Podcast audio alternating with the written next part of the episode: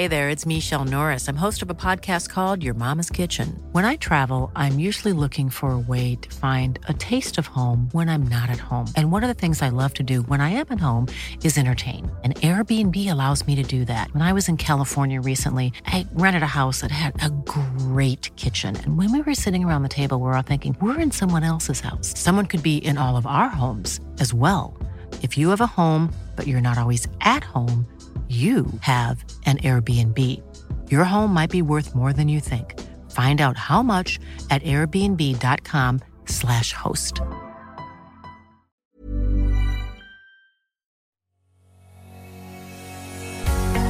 Bonjour et bienvenue sur le podcast Explore Japon. Le podcast qui explore le Japon sous toutes ses coutures. Des conseils voyages, de la culture ou bien de la vie de tous les jours en passant par l'apprentissage du japonais partons ensemble deux fois par semaine pour ce magnifique pays qu'est le Japon. Bonjour à tous, dans cet épisode on va essayer d'explorer les possibilités pour venir au Japon. Car oui, c'est peut-être votre rêve de venir au Japon pour une courte période, voire pour du moyen ou du long terme. Alors la première chose à savoir, c'est qu'en tant que Français, pour les vacances, vous n'avez pas besoin de visa et vous pouvez rester 90 jours sur place. Techniquement, la même année, vous pouvez refaire une période de vacances de 90 jours, mais ensuite vous aurez peut-être des risques d'être refoulé par l'immigration. Je n'ai rien lu d'officiel là-dessus, et c'est un peu au bon vouloir du douanier que vous aurez en face de vous, hélas. Donc, un petit conseil, si vous voulez venir deux fois trois mois, prenez en avance votre billet d'avion pour la fin de, bah, la fin de vos premiers trois premiers mois. Pardon. Je m'explique pourquoi. Là, par exemple, je suis parti pour 6 mois au Japon en tant que touriste. Je n'ai pas de visa, je suis là juste en vacances et normalement on ne peut pas rester 6 mois. J'ai donc pris un billet Paris-Tokyo, puis un retour pendant 6 mois. Mais j'avais pris un billet pour la Corée pour faire une sortie de territoire avant la fin des 3 premiers mois. Et j'ai bien fait de le prévoir à l'avance car avant de partir, la compagnie aérienne, voyant que mon retour était dans 6 mois, m'a demandé si je pouvais montrer un billet sortant du Japon et de prouver que j'allais sortir du Japon avant la fin des 3 premiers mois il vous sera demandé soit par la compagnie aérienne, soit par l'immigration, bah, d'avoir un billet retour avant la fin de la période. Donc prévoyez bien ça, parce que si vous voulez rester plus de 3 mois, sinon vous allez devoir acheter un billet juste avant d'embarquer pour le Japon. Ça a été le cas pour un ami, par exemple, qui n'avait pas pris son retour. Et du coup, ça peut vous causer du stress, ou euh, vous allez peut-être pas pouvoir faire une bonne affaire, ou prendre un billet un peu n'importe comment, et être déçu d'avoir fait ce choix-là. Donc préparez bien ça avant de partir si vous faites deux fois 3 mois. Bon, là, bien sûr, on est sur une période très courte, pour des vacances, voire pour une école de langue pendant vos vacances d'été. C'est tout à fait possible de faire une, école de langue et partir trois mois pendant l'été. Il y a plein de gens qui le font. Mais peut-être vous allez vouloir prolonger l'expérience et vivre un, voire deux ans au Japon, voire peut-être même plus. Alors, pour la partie vivre un à deux ans, bah, dans ce cas-là, il y a deux solutions qui sont finalement assez simples. Premièrement, le plus connu peut-être, c'est le Working Holiday ou le permis vacances-travail. Si vous avez moins de 30 ans, vous pouvez demander un PVT, donc le permis vacances-travail. Ce permis vous permet au final de rester un an sur le territoire japonais et cerise sur le gâteau, vous avez même le droit de travailler sur le territoire pendant cette année-là. Sauf dans les boulots dits de nuit comme des boîtes de nuit ou les bars, etc. C'est bien sûr, il y a toujours des gens qui le font, vous pouvez le faire au black, etc. Mais normalement, vous n'avez pas le droit. Et attention, parce que je ne pense pas que les Japonais rigolent si vous êtes pris euh, bah la main sur le truc. Après, je pensais plus l'employeur que vous qui aura des soucis. Mais bon, autant l'éviter si vous le pouvez. Ce permis, en fait, il peut être très pratique pour découvrir le pays vraiment à moindre frais et voir si on veut y rester plus longtemps. Ça peut être aussi une bonne première approche pour voir si le Japon vous aime. Parce enfin, si vous aimez le Japon, pardon. Le Japon risque de vous aimer, mais je ne sais pas si euh, vous, vous allez aimer le Japon. Parce qu'il y a quand même beaucoup de gens qui idéalisent le Japon et qui souvent c'est normal, hein, des gens plutôt jeunes, etc., mais il y a aussi des gens plus vieux, hein, ça arrive, qui vont dire moi mon rêve c'est de vivre au Japon, je veux vivre au Japon, j'adore les mangas, j'adore la culture, j'adore les animés, ou j'adore le côté traditionnel, je trouve ça génial. Je vous invite quand même, ou alors j'y suis allé en vacances pendant une semaine et j'ai adoré, moi, je vous invite quand même à réfléchir plus, à pousser votre réflexion parce que le Japon, c'est pas non plus l'idéal. Il y a plein de choses très très difficiles. Il y a plein de gens pour qui c'était leur rêve. Ils sont venus ici, ils ont très très vite déchanté. C'est pas aussi simple qu'on pense et c'est pas comme dans les mangas, c'est pas comme dans l'imaginaire qu'on a. Donc, si vous pouvez faire un PVT, je pense que c'est une bonne fenêtre d'entrée. Ça vous permet de rester un an sur place et bah, de voir, de aussi toucher un petit peu le monde du travail, même si c'est pas le vrai monde du travail parce que vous allez faire des petits boulots, mais ça va vous permettre, voilà, de commencer à mieux appréhender tout ça et de voir si vous êtes fait pour le Japon ou finalement, bah, si euh, c'est pas vraiment ce que vous voulez et que c'était pas vraiment l'image que vous, aviez dans votre tête, ou bah voilà, vous êtes un petit peu déçu. C'est toujours mieux. Donc si vous pouvez faire un permis vacances-travail, n'hésitez pas. Et en plus, ce qui est cool au Japon, c'est qu'il est quand même assez facilement accessible, contrairement à d'autres pays où le PVT demande beaucoup plus de, de, conditions, où on des quotas qui peuvent être très très stricts. Celui du Japon n'est pas le plus compliqué du monde. Euh, il y a des rumeurs parfois qui disent qu'il faut savoir parler japonais, il faut un certain niveau de japonais pour avoir un PVT au Japon. Ce n'est pas vrai du tout. Euh, moi, je connais plein de gens qui sont venus en PVT au Japon en n'ayant aucun niveau de japonais et ça ne leur a pas posé de problème. Pour y avoir accès, il faut donc être français, avoir moins de 30 ans révolus. Donc vous pouvez le demander jusqu'à votre dernier jour, donc avant votre 31 ans. Bien entendu, vous devez avoir un passeport à jour, c'est normal. Avoir aussi assez d'économies pour survivre pendant un an. Alors j'ai plus du tout la somme exacte, mais elle se trouve facilement en ligne. Vous faites une petite recherche sur Google, vous aurez le résultat très rapidement. Et n'oubliez pas qu'un PVT à la base, c'est là pour les vacances. Donc quand vous allez préparer votre dossier, ne dites pas que vous êtes vous allez rester dans une seule ville et vous comptez travailler. Ça, c'est parce qu'il y a des gens qui font des PVT pour se balader, parce qu'ils veulent découvrir le pays, c'est quand même pour ça que ça existe à la base. Il y en a d'autres qui viennent en PVT bah, pour faire un premier pas pour une préinstallation au Japon. Et dans ce cas-là, il ne faut pas dire que bah, vous allez, euh, que votre but c'est de rester à Tokyo, que vous n'allez pas bouger, que vous allez juste chercher un travail et essayer de trouver un, euh, pendant un an et de trouver un working, euh, un working visa à la fin. Donc dites pas que vous allez travailler comme un acharné, etc. Même si c'est un mensonge, il faut dire que vous allez visiter plusieurs villes, faire un itinéraire sur un an, mais bien entendu, ensuite, vous pouvez rester dans la même ville, personne ne vous contrôlera, personne ne vérifiera. Mais il faut bien expliquer dans son projet que vous comptez aller visiter tel endroit, tel endroit, rester un mois ici, deux mois ici, trois mois ici. Voilà, le fait de travailler, c'est en fait normalement juste pour vous aider à voyager. C'est-à-dire que ce permis vacances-travail, l'accès au travail est là juste là pour vous aider, bah, parce qu'avoir un an d'économie de voyage, c'est quand même pas simple à avoir. Donc c'est pour vous aider à voyager et bouger tout en ayant un peu des revenus. Donc surtout, n'hésitez pas à jouer là-dessus quand vous allez faire votre dossier. Et attention, un dernier petit truc à savoir, vous ne pouvez pas faire deux PVT dans le pays. C'est pas possible, vous pouvez le faire qu'une fois. Donc vous pouvez très bien faire un PVT ailleurs et cumuler par exemple, si vous allez en Australie, vous pouvez faire un PVT Australie, vous pouvez faire un PVT au Canada et faire un PVT au Japon ensuite, il n'y a aucun problème. Par contre, ne faites pas un plan de carrière où vous vous dites, bah tiens, je vais faire 2-3 ans de PVT au Japon, comme ça, ça me laisse le temps de trouver une copine ou un copain, ça me laisse le temps d'apprendre le japonais, non, ça va pas marcher comme ça, vous ne pourrez rester qu'un an. Une fois que ça va être fait, vous ne pourrez pas le refaire, ça sera fini. Mais si vous voulez rester encore un petit peu plus longtemps, bah, il y a une autre solution, c'est de faire une école de langue au Japon pour apprendre le japonais. Là aussi, il y a quelques contraintes. On vous demandera une somme minimum. Je n'ai plus la somme en tête et je suppose qu'elle change en plus euh, suivant les années, mais de mémoire, c'est dans les 16 000 euros sur votre compte, un truc comme ça. Que vos papiers soient à jour et que vous ayez un niveau minimum ou équivalent en nombre d'années d'études au bac, en gros. Ça veut pas dire qu'il faut avoir un bac, ça veut dire qu'il faut avoir fait, bah, si vous comptez le nombre d'années d'études que vous avez fait, il faut que vous en ayez autant que euh, voilà, euh, le nombre d'études qu'il faut pour aller jusqu'au bac. Il n'y a par contre pas d'âge limite comme pour les PVT.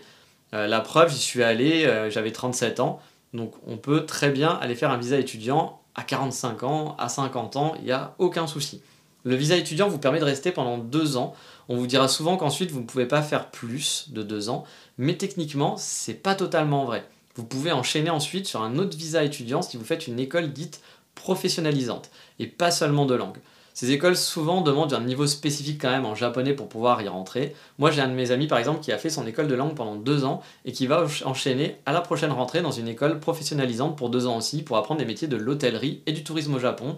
Du coup il va gagner bah, encore en amélioration de japonais parce qu'il y a quand même des cours de japonais dans cette école mais en même temps, à côté de ça, il y aura des cours bah, pour l'hôtellerie, il va avoir un vrai diplôme pour trouver un boulot derrière qui sera reconnu par les entreprises japonaises. Ça peut être un plan de carrière qui peut être sympa. Par contre, vous allez faire des études pendant 4 ans, il faut donc penser qu'il va falloir avoir un peu d'argent de côté parce que bah, les études, ça coûte de l'argent, on peut pas partir juste avec 5000 euh, euros et se dire voilà, je vais tenir pendant un an avec 5000 euros, ça marche pas comme ça. Mais au final, le visa étudiant permet de travailler quand même 28 heures par semaine. Donc ça vous permet quand même de vous faire un peu d'argent pour vous aider dans votre budget. Mais honnêtement, il faut quand même bien calculer son budget parce que bah, le visa nécessite quand même d'avoir des économies si vous restez un an ou deux ans entre tous les frais de la vie de tous les jours.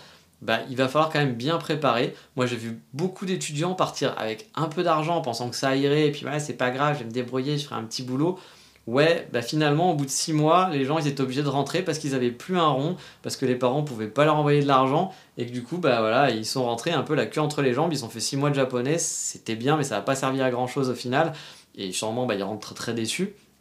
Donc euh, faites bien attention l'école ça a un coût, c'est souvent dans les 5-6 000 euros l'année, même plus, plus 6 000 que 5 000 même. 6 000 euros l'année l'école de langue japonaise, en moyenne, hein. bien sûr il y a des prix différents, mais en moyenne c'est 6 000 euros chaque année. Donc si vous faites deux ans, ça veut dire qu'il faut au moins 12 000 euros juste pour l'école. N'oubliez pas qu'après vous allez devoir payer un loyer, même si vous êtes en share house, bah, il y a au moins 200, 300 euros qui vont sortir tous les mois. Euh, après, bah, il va, falloir manger. Puis vous allez être au Japon, vous allez forcément vouloir faire certaines dépenses. Il va falloir payer Internet, il va falloir payer l'électricité. Bref, il y a quand même des choses à penser. Souvent, les étudiants partent un peu euh, bah, parce qu'ils n'ont pas encore l'habitude, ils ont toujours habité chez leurs parents, etc. Et ils vont dire Allez, j'y vais, euh, j'ai 10 000 euros, ça suffit largement. Bah non, avec 10 000 euros, vous ne ferez pas deux ans au Japon. Clairement, ça ne me suffira pas. Vraiment pas. Mais bon, ça, je ferai un autre épisode un jour pour parler d'un budget quand on va dans une école, même si c'est très difficile à faire parce qu'on a tous bah voilà, des trains de vie qui sont différents. Euh, il y a des gens qui vont se contenter d'avoir des tout petits apparts tout pourris, d'autres qui veulent quand même un certain confort. Il y a des gens qui vont pas sortir de chez eux, qui vont regarder des animés, et ça, comme je vous l'avais dit, je vous le conseille pas, mais parce qu'ils n'auront pas un rond. Et puis bah, voilà, il y a des d'autres qui vont dire moi je vais aller au Japon, mais je veux quand même profiter. Si c'est pour rester chez moi à longueur de journée et pas profiter, ça sert à rien. Donc bon, je ferai quand même un, petit épisode là-dessus, mais c'est toujours un petit peu touchy de parler de ça parce qu'on est tous très différents. Et il y a quand même en fait une troisième solution qui est un petit peu moins connue, mais parfois utilisée pour rester un peu au Japon. Ça consiste de faire un visa culturel. Alors pour cela, en fait, vous, allez devoir pratiquer une activité culturelle japonaise comme l'aïkido ou bien l'ikebana et trouver un professeur qui vous prendra comme stagiaire. Alors attention, on dit stagiaire, mais vous ne serez pas rémunéré. Pas comme en France, il n'y aura pas une rémunération, hein, même si je sais qu'en France les stagiaires ne sont pas rémunérés très cher surtout par rapport au travail qu'ils font, hein, c'est un truc qui, qui me plaît pas beaucoup moi, mais bon. Euh, là, vous ne serez pas du tout rémunéré. Donc il va falloir prévoir là aussi des économies et peut-être travailler sur place via des petits boulots. Mais ça peut être une solution pour rester une année au Japon. Mais quand je dis travailler sur des petits boulots, il faudra pas oublier que là, le stage, ça va prendre du temps, vous allez avoir beaucoup d'horaires. Mais ça, c'est pareil, je vous laisse vous renseigner, allez voir un petit peu plus loin. Et puis de toute façon, il faut trouver un prof. Et vous pouvez pas aussi dire, allez, je fais de l'aïkido et j'en ai jamais fait de ma vie et j'y vais. Il faut quand même un petit peu avoir pratiqué. On vous demande pas un niveau de ouf. Hein. Moi, je connais des gens, ils ont fait, euh, je sais pas, trois semaines de cours d'aïkido au Japon ou des choses comme ça. Et ils ont demandé un visa culturel par la suite. Euh, ils ont demandé à leur sensei, leur professeur, qui a bien voulu accepter de faire un visa culturel pour eux. Et c'est passé. Mais bon, vous pouvez pas, genre en étant à Paris, dire allez, je vais faire de l'ikebana parce que je veux un visa d'un an au Japon, je connais personne, je vais faire une demande à n'importe qui, et voilà. Ça se passe pas comme ça, bien sûr. Et finalement, cette solution, bah, ça peut être une solution qui peut être pas mal si vous voulez juste kiffer un an, profiter un peu du Japon et que vous n'avez pas envie d'étudier le japonais, tout simplement, ou que vous êtes trop vieux pour faire un PVT aussi, ou que vous voulez garder votre PVT euh, pour un petit peu plus tard, ou que vous voulez le cumuler. Par exemple, vous avez aussi une petite amie japonaise, un petit ami japonais qui habite au Japon, et vous voulez pas vous marier tout de suite, bah, pourquoi pas faire un visa culturel? Ça vous permettra de rester, bah, pareil, euh, sur place le temps de votre visa culturel pour passer bah, voilà, au prochain visa, à la prochaine étape. Si vous avez déjà un plan, ça peut être un moyen tampon, on va dire, pour euh, passer à la vitesse supérieure ensuite. Et donc je disais passer à la vitesse supérieure ensuite, et bah, le prochain visa, c'est le visa mariage. Alors je vais pas vous conseiller de vous marier pour avoir des papiers, clairement. Après, c'est au choix de chacun. Mais à savoir qu'au Japon, il est pas rare de se marier très très vite même entre japonais, hein, je l'ai vu souvent. J'ai vu pas mal de gens se marier à peine deux mois après avoir été ensemble. Moi, ça me fait quand même halluciner, mais ça marche comme ça ici. Donc euh, ne vous inquiétez pas si votre ami japonais ou japonaise euh, bah, vous propose de vous marier très rapidement. Ici, ça se fait euh, assez souvent. Alors c'est honnêtement la solution la plus simple pour rester au Japon. Avec le mariage, vous pourrez avoir un choix vraiment élargi de travail car votre employeur n'aura pas besoin de vous faire un visa. Et c'est une chose que beaucoup d'employeurs ne sont pas chauds pour faire ça. Et l'immigration, bah, ils n'acceptent pas toutes les demandes de working visa non plus, ils acceptent que certaines demandes spécifiques. Donc finalement, le visa de mariage, ça peut être le plus simple et le plus efficace bah, pour venir vivre facilement au Japon. En plus, la procédure peut se faire assez rapidement et elle n'est pas si longue ni si compliquée que ça au final. Je rentrerai pas dans les détails de chaque visa, mais euh, voilà, de ce que j'ai pu voir, c'était pas si compliqué que ça. J'ai des amis qui l'ont fait, qui sont mariés, en mariant très rapidement aussi. Comme je vous le disais, je vous le conseille pas. Par exemple, pour cet ami auquel je pense, ça se passe pas forcément très bien. Euh, je suis pas sûr que ça soit le meilleur choix qu'il ait fait pour son avenir. Mais voilà, il est parti dans ce délire. Et bah, maintenant, il peut rester au Japon. Mine de rien, son école va s'arrêter euh, dans quelques mois. Mais lui, il a plus de soucis, il reste ici. Enfin, il a plus de soucis, c'est pas vraiment le mot, mais en tout cas, il peut rester ici. Moi, la plupart des Français que je connais en plus qui vivent au Japon, finalement, sont arrivés ici via un visa mariage. Faut vraiment l'avouer que ceux qui viennent par un working visa, ils sont vraiment beaucoup plus rares et que la majorité des gens qui vivent au Japon, enfin que je connais en tout cas, ils sont là parce qu'ils se sont mariés avec une japonaise. Et quand je dis se marier avec une japonaise, c'est pas par, par sexisme, c'est vrai que l'inverse est plus, plus rare. On voit plus souvent des couples fille garçon, enfin voilà, fille japonaise, garçon étranger, que l'inverse, même si ça existe, mais j'ai l'impression que c'est beaucoup plus difficile, hélas, pour les filles qui sont folles amoureuses des japonais, j'ai l'impression que c'est pas impossible, hein, j'en connais aussi, hein, qui sont mariés avec des japonais, mais que le, parcours du combattant est plus compliqué, on va dire. Mais bon, encore une fois, je vous conseille pas le visa mariage, mais c'est la meilleure solution, en toute honnêteté, pour rester au Japon. Le prochain visa dont je vais parler, c'est donc le Working Visa. Bon, là aussi, hein, c'est un classique. Il va falloir trouver un employeur qui soit OK pour vous faire une demande de visa et sponsoriser votre venue. Ce n'est finalement pas forcément très simple à faire. Et le fait d'en trouver un ne vous assure pas en plus forcément un visa pour autant. L'immigration doit valider la demande par la suite et il y a un barème de points qui va valider ou non votre demande de visa. Pour la durée, vous pouvez avoir de 1 à 5 ans et c'est un peu la loterie, j'ai l'impression. Votre employeur en fait fixera la durée, on vous dira bah moi je veux le garder 2 ans ou je veux le garder 5 ans, etc. Mais rien n'est dit que l'immigration vous donnera cette durée-là. Si vous avez eu le jackpot, bah, vous avez 5 ans et vous serez tranquille pour 5 ans avant de devoir faire à nouveau une demande de visa. Mais si vous avez eu qu'un an, eh bien le stress reviendra par la suite. Moi j'ai déjà vu des gens avec un visa un an rester chez leur employeur, tout se passait bien, mais lors du renouvellement, finalement l'immigration, on ne sait pas pourquoi cette fois a décidé de ne pas renouveler le visa. Donc quand je vous dis que c'est la loterie, Surtout que parfois, les gens qui, sur le papier, semblent avoir une situation plus stable, vont se retrouver avec seulement un an, alors que d'autres vont avoir une situation un peu plus bancale, moins bankable, on va dire, et bah, eux vont avoir les 5 ans sans problème. Donc la procédure prend un peu de temps là, là aussi, c'est en gros, je crois, 2-3 mois environ, mais ça, voilà, ça peut être réglé quand même finalement, de 3 mois, ça va assez vite.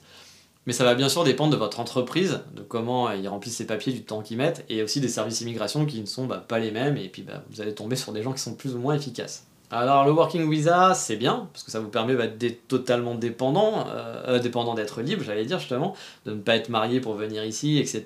Vous n'avez pas des choses à dépenser, parce qu'on va vous payer pour venir, et vous n'allez pas payer une école pour venir.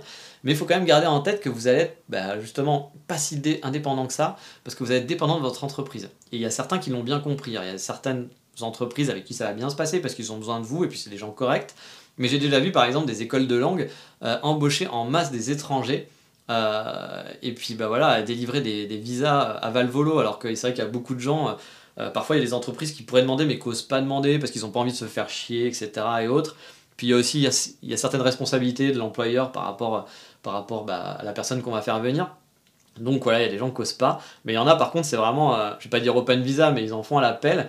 Mais voilà, en fait, ils font ça parce qu'ils savent que derrière, vous allez avoir des conditions de travail déplorables et qu'ils peuvent profiter de vous, parce qu'ils savent qu'il y a tellement de demandes que si vous n'êtes pas content, ils vont dire bah tiens, tu veux rentrer chez toi? Rentre chez toi, il n'y a pas de problème. Donc du coup, derrière, vous allez avoir un salaire pourri, vous allez devoir faire des horaires de malade, on va vous traiter comme de la merde, tout ça juste pour avoir un visa. Parce que si vous n'avez plus de travail, bah, vous comprendrez bien qu'au bout de quelques mois, on va vous demander de partir du territoire. Euh, donc euh, bah, les gens en profitent, donc il faut faire aussi attention quand vous tombez sur ces entreprises-là. Vous pouvez y aller aussi en connaissance de cause en vous disant bah voilà je vais galérer, on va me prendre pour une merde, je vais être un chien pendant, un an, deux ans, mais ça me permet d'être sur place et d'avoir peut-être d'autres opportunités par la suite. Mais moralement ça reste d'être difficile, donc faites attention pour ce genre de visa. Il y a aussi un nouveau visa, mais je ne vais pas vous en parler parce que je suis pas assez renseigné encore euh, sur la chose, même si j'ai des amis qui sont en train de regarder bien précisément ça. C'est un nouveau visa travail qui en fait se passe. C'est pas l'employeur qui va vous faire la demande de visa, mais c'est à vous de passer un examen. Alors il y aura un examen en japonais forcément, euh, mais cet examen apparemment n'est pas si difficile que ça. Il ne demande pas un niveau trop élevé. Alors il va falloir quand même avoir un niveau en japonais, mais on va pas vous demander d'avoir un niveau JLPT2, d'être totalement fluent ou un JLPT1. C'est un niveau, je crois, qui est un petit peu plus bas, et c'est dans certains domaines spécifiques, comme par exemple l'hôtellerie, par exemple, puis il y en a d'autres où je crois les infirmiers aussi. En fait, c'est des secteurs où ils sont en manque au Japon, donc ils ont décidé d'ouvrir le nombre de visas comme ça. Mais alors la chose à savoir, c'est que vous allez passer un, voilà, sûrement un entretien, je pense qu'il y a un entretien aussi, il y a un, test en tout cas, que si vous réussissez ce test, vous avez donc votre visa pour le Japon, mais derrière il vous faudra quand même un travail, c'est-à-dire que vous pouvez pas dire j'ai mon visa, puis de toute façon j'ai mes économies, donc je peux rester pendant, pendant un an. En plus je crois que c'est un visa qui est assez longue durée, il me semble que c'est 5 ans ou quelque chose comme ça. Et euh, mais vous ne pourrez pas rester comme ça en vous disant j'ai pas de travail. Il faudra trouver un employeur quand même. C'est juste que l'employeur n'aura pas les démarches à faire, donc il sera peut-être rassuré. Vous allez pouvoir dire en fait je cherche un boulot, j'ai un visa, tu peux m'embaucher. Il n'y a pas d'inquiétude, j'ai déjà mon visa. Mais par contre, il faudra l'employeur. Si vous n'avez pas l'employeur, ça sera retour chez vous et on veut plus de toi. C'est un, nouveau visa qui est mis en place depuis, je crois, l'année dernière, donc c'est tout nouveau. les places sont limitées aussi, mais je crois qu'il n'y a pas encore grand monde qui a appliqué. Et ben, en fait, j'ai un ami, même un ami d'un ami, qui a passé le concours, qui l'a réussi. Donc a priori, ça se fait. Mais apparemment, derrière, c'est quand même très compliqué au niveau administratif. C'est le Japon, c'est jamais simple. Hein. Et un autre moyen d'avoir un visa longue durée, et eh bien finalement, c'est là, vous êtes vraiment libre, c'est de créer vous-même en quelque sorte votre visa en montant votre société au Japon. C'est un visa d'entrepreneur. Là par contre, on vous demandera certaines garanties financières. Donc attention, il va falloir de l'argent. Il faudra environ 40 000 euros, voire un petit peu plus, pour monter votre boîte au Japon. Il faudra aussi avoir un local sur place pour justifier votre activité. Et bien entendu, je vous conseille de prendre un avocat spécialisé pour vous aider dans les démarches, parce que ça sera en japonais, et puis qu'en plus c'est des démarches administratives, c'est toujours compliqué. Si vous avez des économies et un projet professionnel, bah, ça peut être une bonne manière de s'installer au Japon. Par contre, attention, cela ne vous dessert qu'un seul visa. Vous ne pouvez pas ramener toute votre famille en claquant du doigt ou lancer une boîte avec des potes parce que je vois bien certains d'entre vous qui vont se dire ah ben on est on est 5 on peut foutre chacun 10 000 euros ça va être super on part au Japon puis on arrivera à se débrouiller on se prendra un appartement ensemble bah non ça marche pas comme ça il n'y aura qu'un visa pour cette société pour le gérant. Et après bah, si vous voulez embaucher des gens il faudra embaucher des gens et faire des demandes de visa à l'immigration. Et il faudra les payer. C'est pas c'est pas c'est pas, la vie des bisounours hélas je suis désolé. Alors par contre, si vous montez votre société, il ne va pas être nécessaire d'avoir des employés japonais. Et sachez que si par exemple vous avez déjà un visa mariage, vous êtes déjà marié ici, euh, voilà, vous avez votre visa, vous avez vos papiers, monter une société, ça peut coûter quasiment rien dans ce cas-là. Mais bon, on est ici pour parler des différents visas, donc je pars du principe que vous n'avez pas de visa mariage si vous faites ça. Par contre, il va bien falloir garder en tête que c'est un sacré projet. Toutes les démarches seront en japonais, vous devrez connaître un minimum la fiscalité japonaise et donc avoir un avocat et un comptable pour vous aider et donc payer les services. Dans ces 40 000 euros que vous allez mettre, vous serez dans l'obligation de vous verser un salaire minimum. Vous ne pouvez pas, par exemple, partir avec de l'argent de côté pour vos dépenses personnelles et dire que ces 40 000 euros, bah, vous n'y touchez pas et les récupérerez finalement à la, fin si ça tombe, si ça marche pas. Non, il faudra sortir un salaire. Et pourquoi je vous dis ça? Bah, Du coup, il y aura des charges. Donc sur les 40 000 euros, même s'ils vous reviennent techniquement, vous aurez des charges à payer dessus. Donc vous n'allez pas, je dis n'importe quoi, mais si vous vous donnez 40 000 euros de salaire, bah, vous n'aurez pas 40 000 euros au final. Voilà, il y aura des charges euh, qui vont, euh, qui vont sortir. Donc faites très attention à ça. Puis bon, je considère que vous n'êtes pas totalement idiot, mais je préfère en parler quand même. Euh, si vous voulez faire un projet comme ça, n'oubliez pas, vous êtes dans un pays différent, des codes différents un marché qui sera différent. Donc vous avez peut-être l'idée du siècle qui cartonne en France ou qui fait, ça ne marchera peut-être pas ici. Donc il faut vraiment bien se renseigner, bien connaître le pays. Ne venez pas en disant allez j'arrive avec ma super idée, je connais pas du tout le Japon, mais je vais leur imposer euh, ma vie, ma vision des choses, parce qu'il y a des chances que ça marchera pas. Donc venez visiter le Japon, venez faire un autre visa avant, un visa culturel ou un, ou un visa langue. Si vous parlez japonais, ça serait quand même plus simple, je pense, aussi pour vous. Mais voilà, si vous avez 40 000 euros, bah c'est peut-être la solution pour venir vivre au Japon. Par contre, vous ne pourrez pas amener votre famille non plus, comme je vous le disais, vous ne pouvez pas amener votre époux et partir avec les enfants et votre époux et dire voilà, j'ai monté ma boîte et tout le monde vient. Ça marche pas comme ça, hélas. Mais voilà, on a fait le tour des principaux visas pour venir s'installer durablement au Japon. Il y a bien sûr quelques autres visas comme le visa stage pour les gens qui viendraient pour un stage rémunéré. Il y a aussi un visa époux si votre époux vit au Japon ou doit vivre au Japon, mais celui-ci n'est pas un visa travail, vous ne pourrez pas travailler avec. Par exemple, si vous êtes un conjoint, vous n'allez pas pouvoir travailler sur place, donc vous serez une choufou ou un choufou, voilà, c'est-à-dire quelqu'un qui reste à la maison. Mais euh, venir au Japon sur de long terme, c'est vraiment pas simple, ça se fait pas dans un claquement de doigts, et venir en tant qu'étudiant ou autre, bah, sur du plus court terme, nécessite quand même un peu de préparation et quelques, économies. Il n'y a rien d'insurmontable, mais faut quand même le préparer. Je vous invite vraiment à le préparer et pas partir sur des genres de coups de tête sans réfléchir et vous dire mais c'est bon, euh, j'ai l'argent, ou vous dire, parce que je sais que moi aussi, hein, je l'avais fait, euh, parce que j'avais pas tout de suite l'argent, de dire quand on vous demande 16 000 euros sur votre compte, euh, que quelqu'un vous les prête, et quand le temps de faire la petite capture d'écran pour montrer que vous avez les 16 000 euros, puis après les rendre et partir avec 4 000 en vous disant mais je travaillerai, je me débrouillerai, ça va pas être si simple que ça, donc réfléchissez bien. Renseignez-vous bien, regardez le parcours des autres et préparez votre petit budget, ça fait pas de mal, mais après c'est totalement faisable. Et pour le côté plus long terme, bah, je pense que le mieux c'est de trouver un working visa, mais qui dépendra au final de deux grosses aptitudes. La langue que vous allez parler, parce que si vous parlez que français, avoir un working visa, ça va être compliqué. Si vous parlez anglais, vous allez pouvoir trouver certaines postes dans certains domaines. Le mieux c'est de pouvoir parler anglais et japonais, bien entendu, où là il y aura plus de portes ouvertes. Et ça va aussi dépendre de vos aptitudes. Parce que si vous êtes. Euh, alors je sais pas, hein, je ne sais pas de quoi a besoin le Japon, je ne sais pas quelles sont les choses qui vont être plus ou moins refusées, donc peut-être que je vais dire une grosse connerie, mais si vous êtes maçon, bah peut-être que les Japonais vont dire mais j'en ai rien à foutre d'avoir un maçon français chez moi. Maçons au Japon, j'en ai plein. L'immigration, hein, peut-être qu'il y a même un employeur qui va dire oui, moi j'ai besoin de toi parce que voilà, tu as des compétences et tout, mais l'immigration va peut-être dire mais attendez, il y a des maçons au Japon, on en a plein, prenez un maçon japonais. Après, ils vont peut-être vous dire par contre, des boulangers japonais, on n'en a pas. Donc on va peut-être prendre, il en a besoin de, de, boulanger. Donc euh, vous allez, suivant votre aptitude, vous allez être plus ou moins accepté, je pense aussi à l'immigration. Donc bah, si vous êtes sur un projet à très long terme, réfléchissez à ça pour votre parcours d'études aussi, allez faire des recherches, allez voir ce que le Japon a besoin et quelles sont les, compétences qui sont vraiment demandées. Ça pourra peut-être vous aider à venir vous installer ici. Et un dernier petit conseil, il y a certains qui s'amusent à faire des sorties de territoire perpétuelles et rester au Japon en enchaînant PVT, visa donc les PVT, donc euh, les PVT, permis vacances travail, les visas vacances, enfin qui sont pas des visas mais partir en vacances, à l'appel, sortir du territoire, revenir, sortir du territoire, revenir. Il y en a qui le font et pour qui ça marche, mais je le déconseille vraiment fortement. J'ai déjà eu devant de personnes qui ont été interdites de territoire à vie, vraiment à vie au Japon, donc ils peuvent même pas venir en vacances, ils peuvent pas venir deux jours pour aller voir un ami, ils sont interdits de territoire jusqu'à la fin de leur vie, car ils avaient abusé de ce système. Certaines de ces personnes avaient des vies ici, des travails, donc qui devaient sûrement être illégal a priori, parce que bah, s'ils n'avaient pas de permis, ils ne devaient pas pouvoir rester. Mais bon, ils avaient quand même leur travail, ils avaient leur vie, un ami, des petits amis, euh, et ils se sont retrouvés du jour au lendemain à devoir abandonner toute leur vie à cause de ça. Et c'est vraiment bête, c'est dommage. Euh, oui, on a envie de vivre au Japon, oui, euh, voilà, on a envie de tout faire pour, y vivre, mais préparez votre, projet.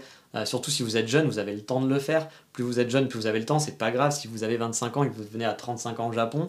En plus, ça vous laisse 10 ans pour tout bien préparer, pour être une brute en japonais, pour avoir des bases, etc.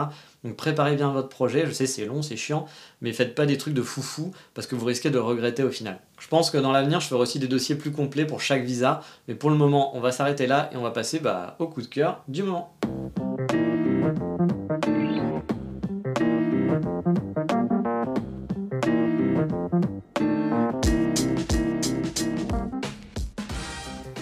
Cœur du moment, on va faire un peu vite parce que ce podcast était un petit peu lent. C'est un manga que j'ai acheté il y a pas longtemps qui s'appelle Azu Manga Daio. Bon, en fait, à vrai dire, je l'ai acheté il y a très longtemps en France où il était difficilement trouvable. Mais en allant à Mandarake à Osaka, j'ai trouvé les trois premiers volumes sur 4, donc il y a 4 volumes, à moins de 3 euros le tout. J'ai donc sauté l'occasion, sachant que j'ai revendu tous mes mangas en France car bah, j'ai plus de maison, donc euh, j'ai plus d'endroit à moi où stocker des affaires. Je suis nomade, donc pour l'instant, euh, bah, voilà, ma vie tient en une valise.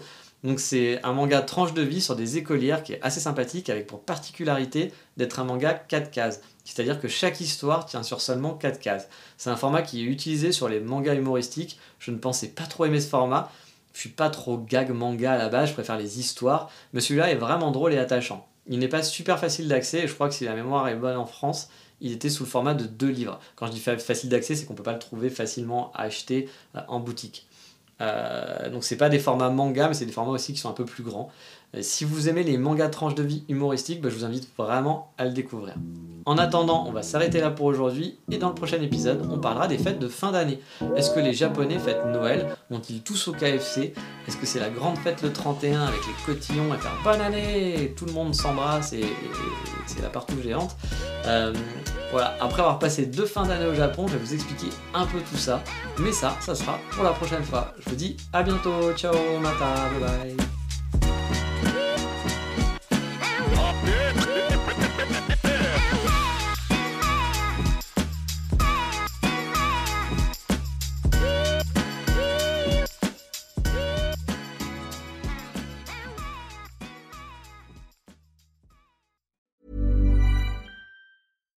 When we're on a budget, we still deserve nice things. Quince is a place to scoop up stunning high-end goods for 50 to 80% less than similar brands. They have buttery soft cashmere sweaters starting at $50, luxurious Italian leather bags, and so much more.